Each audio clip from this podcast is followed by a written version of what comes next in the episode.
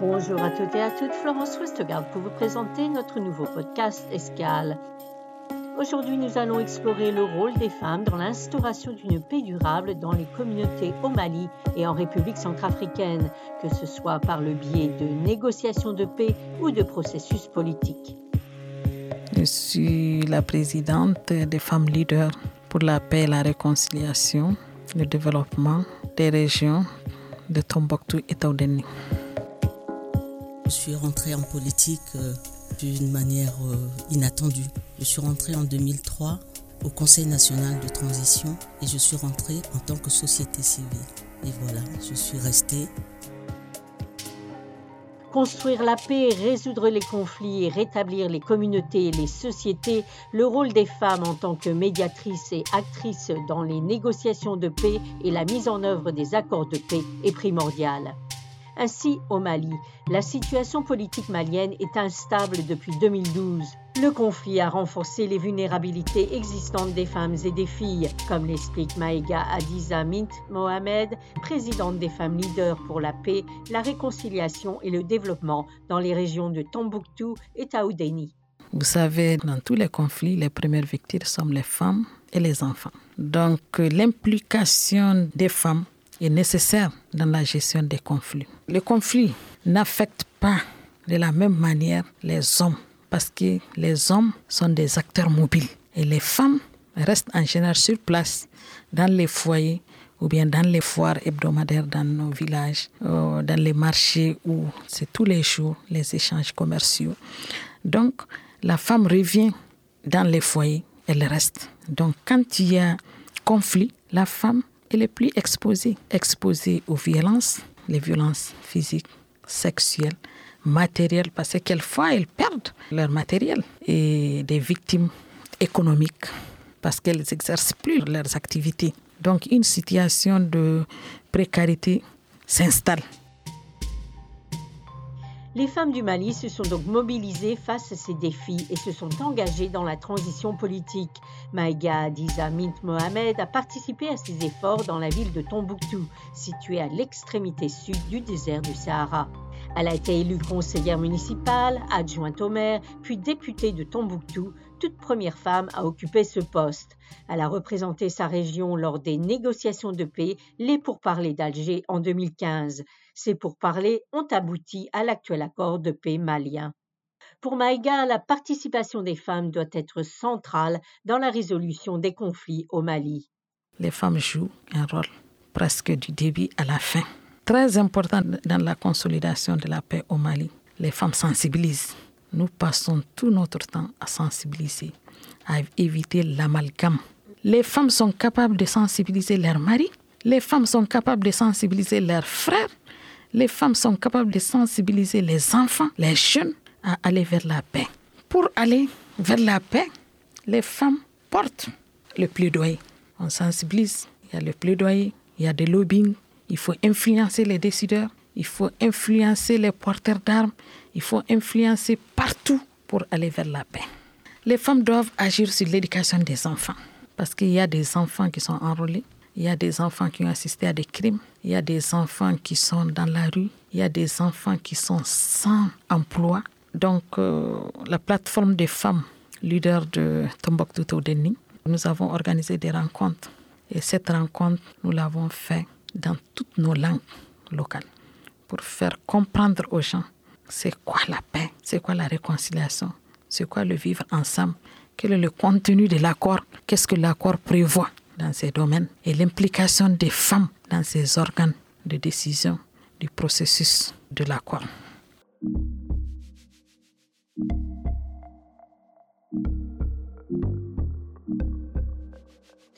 S'engager dans la politique en République centrafricaine n'a pas été facile pour Béatrice Epaille. Au cours de son mandat politique, Béatrice a créé le Forum des femmes parlementaires afin d'assurer une meilleure participation des femmes et de faire voter des lois tenant compte des sexospécificités. Comme vous savez, chez nous, il y a très peu de femmes qui sont au Parlement. Actuellement, nous sommes 17 femmes sur 140 députés. C'est très peu. Mais pour euh, arriver à faire quelque chose, même dans notre contexte de division, où il y a beaucoup de choses qui divisent tout le monde, nous nous sommes dit qu'on fasse fi de nos divergences ethniques, régionalistes, politiques, etc., qu'on se retrouve en tant que femmes centrafricaines parlementaires pour être euh, à la disposition de notre peuple et faire de telle manière que beaucoup d'autres femmes viennent nous rejoindre au Parlement. Voilà ce que nous avons fait en mettant en place euh, le Forum des femmes parlementaires. Elle considère que l'implication des femmes en politique n'est pas seulement importante, mais essentielle. Qu'importe-t-elle? Voyez, nous sommes des femmes. La femme est à l'écoute. La femme, quand elle euh, rejoint les autres, les hommes, autour d'une table, ça amène la tranquillité. Et l'impact des prises de position de la femme, qui est un impact de douceur, évite beaucoup de choses, ramène la paix et amène la réconciliation. C'est pour cela que dans la politique, il faut des femmes. Il faut des femmes pour venir euh, un peu diluer ce qui ne va pas, d'amener les gens vers l'essentiel, qui est la paix, la réconciliation. Pour mettre en œuvre l'accord de paix au Mali, Maïga insiste sur l'appropriation de l'accord. Il faut organiser des rencontres, informer les gens, et cela se passe par une meilleure représentativité des femmes. Il faut que les gens s'approprient l'accord pour la paix et la réconciliation. Ce qui passe par l'amélioration de la représentativité des femmes ici. Et je reviens là-dessus dans tous les organes de mise en œuvre. C'est vrai qu'à un moment donné, les femmes sont sorties les femmes ont bataillé très fort pour qu'on puisse prendre en compte d'autres femmes dans le comité de suivi de l'accord. Et aujourd'hui, je pense le comité de suivi de l'accord, il y a neuf. Et les sous-commissions, il doit y avoir 12 femmes. C'est un plaidoyer fort. C'est un appel aux parties prenantes, vraiment, de faire en sorte qu'on augmente le nombre. Et maintenant, concernant les questions politiques institutionnelles, les nouvelles réformes, il faut revoir tout ça et mettre les femmes au cœur du dispositif.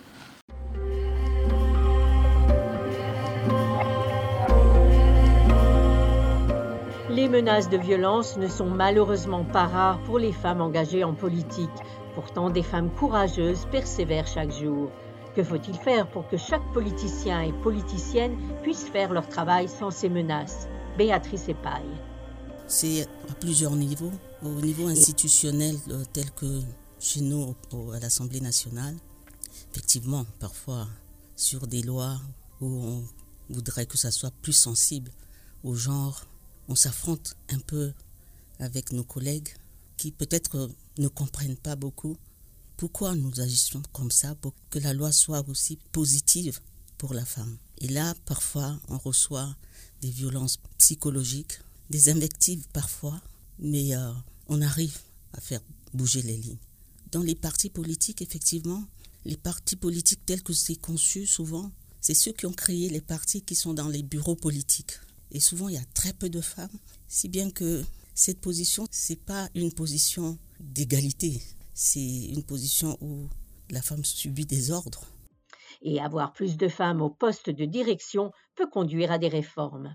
Mais je l'ai dit tout à l'heure, la femme est importante. Une femme leader, d'abord, euh, doit avoir des connaissances. Doit avoir des connaissances et elle a un charisme, un savoir-faire, un savoir-être pour bien gérer les choses. Rares sont des femmes qui sont des personnes corrompues.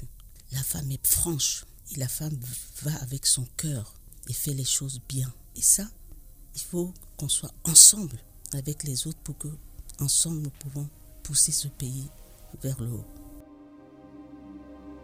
Pour Maïga Mohamed, il faut non seulement accompagner les femmes dans leur relèvement économique, dans leurs activités génératrices de revenus, mais aussi les accompagner psychologiquement et mettre en place des mécanismes pour faire face aux problèmes des violences faites aux femmes. Il faut les accompagner psychologiquement parce qu'il y a des victimes. Les victimes sont traumatisées. Il faut sécuriser les sites désignés au nom de la paix. Il faut une assistance médicale, la sécurité alimentaire, il faut veiller à cela. Aussi, il faut mettre des mécanismes de vigilance. Les mécanismes de vigilance, c'est comme les mécanismes d'alerte précoce. Chaque fois qu'il y ait problème, il faut alerter. Chaque fois qu'il y ait agression, il faut alerter. Donc, accompagner ces femmes, c'est vraiment les assister. Il faut installer et prévoir ces mécanismes de violence dans les centres d'accueil et les sites désignés au nom de la paix et la réconciliation.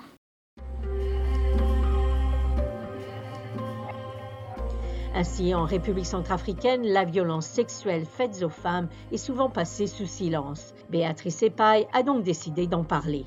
Il faut qu'on rompe le silence. Il faut que ce qui ne va pas, qu'on puisse le dire. On est dans un moment, dans une période de conflit. Et on sait que ces choses-là existent. Et on croise nos enfants de 13, 14 ans, de 12 ans, etc., avec des bébés. On voit les femmes qui perdent leur dignité à cause de tout ça.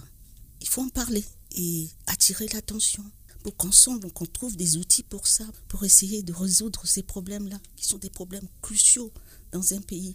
Toutes les femmes ne doivent pas être violées, toutes les femmes ne doivent pas être violentées. Donc euh, voilà, c'est pour mettre un halt à tout ça que je me suis levée pour, pour en parler. Une ligne d'assistance téléphonique ouverte 24 heures sur 24 a donc été mise en place. Béatrice se rappelle qu'elle a elle-même pu utiliser ce numéro lors d'une agression. Le numéro que j'ai connu, c'est le 1325. En décembre 2020, quand euh, j'étais en campagne électorale dans ma circonscription où j'ai été agressée, j'ai utilisé ce numéro. C'était le réflexe que j'avais parce qu'on nous avait donné ce numéro au Forum des femmes parlementaires au cas où on est confronté à quelque chose, on appelle. Curieusement, ça a marché. J'ai eu quelqu'un au bout de fil qui a même entendu les bruits de coups de feu sur euh, ma maison et qui m'a demandé où se trouvait la MINUSCA par rapport à ma maison. Et j'ai expliqué. Et effectivement, la MINUSCA est arrivée, les gens sont partis et j'ai eu la vie sauve.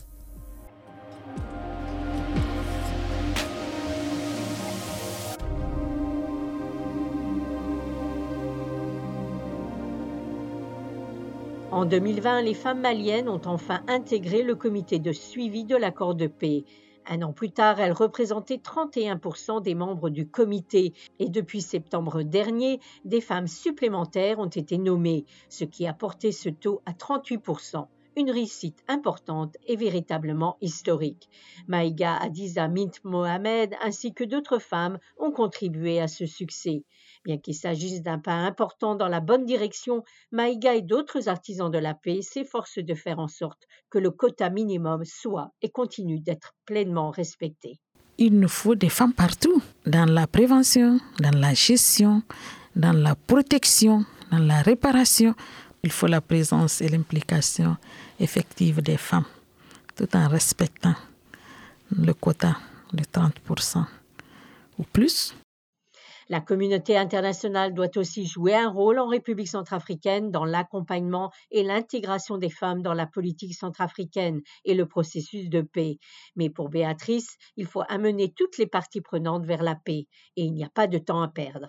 La communauté internationale nous a accompagnés. Il y a l'ONU qui nous a accompagnés, il y a aussi d'autres organisations dans le monde qui sont présentes chez nous. Il y a l'Union africaine, il y a l'Union européenne, il y a les bilatéraux qui sont là qui nous accompagnent.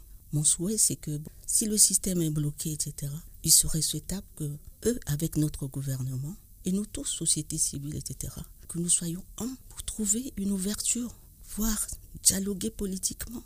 Mais ce que je souhaite réellement, c'est que il faut que les choses avancent. Quel instrument on doit mettre en place On va trouver pour booster la réconciliation du peuple, préserver l'intégrité du territoire amener tout le monde vers la paix, à croire à la réconciliation. Mais on a des choses. On a la commission vérité, réparation, réconciliation qu'il faut mettre en marche. C'est des outils. Il faut qu'on travaille ça ensemble, qu'on ne perde pas le temps. PCPAI continuera son travail de député pour faire avancer les choses. C'est vrai, c'est, c'est en quelque sorte un sacerdoce pour moi. Hein. J'y crois. C'est pour ça que je suis encore là. Je suis députée non inscrite. Je suis une personnalité indépendante avec des convictions dont je vous ai parlé tout à l'heure qui va dans le sens de la défense des droits humains. Donc euh, là où je suis, je me dis, c'est une bonne position de décider sur des lois qui peuvent améliorer la vie du citoyen et aussi de partager aussi des décisions avec les autres pour donner son opinion pour que les choses avancent. Et là, pour ça, je suis là je suis encore euh, députée. Maïga Mohamed continuera son plaidoyer pour une participation des femmes. En tant que femme artisane et gardienne de la paix, je plaide et je continue toujours à plaider pour une participation pleine des femmes égale et significative au processus de paix. L'implication des femmes à tous les niveaux des organes de gestion des conflits et de résolution de nos conflits dans nos villages, nos fractions, nos quartiers, dans nos communes, dans nos cercles et dans toutes nos régions au Mali. Ensemble, nous pouvons travailler. Ensemble, nous pouvons aller à la paix. Et les femmes, les jeunes, maillons essentiels pour y arriver. C'est ainsi que se termine cette édition d'Escale consacrée au rôle des femmes dans l'instauration d'une paix durable au Mali et en République centrafricaine. Merci au département des opérations de paix, à Gira FM et Mikado FM pour leur contribution. Vous pouvez retrouver tous nos programmes sur notre site internet, mais aussi sur nos réseaux sociaux, Twitter et Facebook. Merci de votre fidélité et à la prochaine fois pour un nouveau podcast Escale.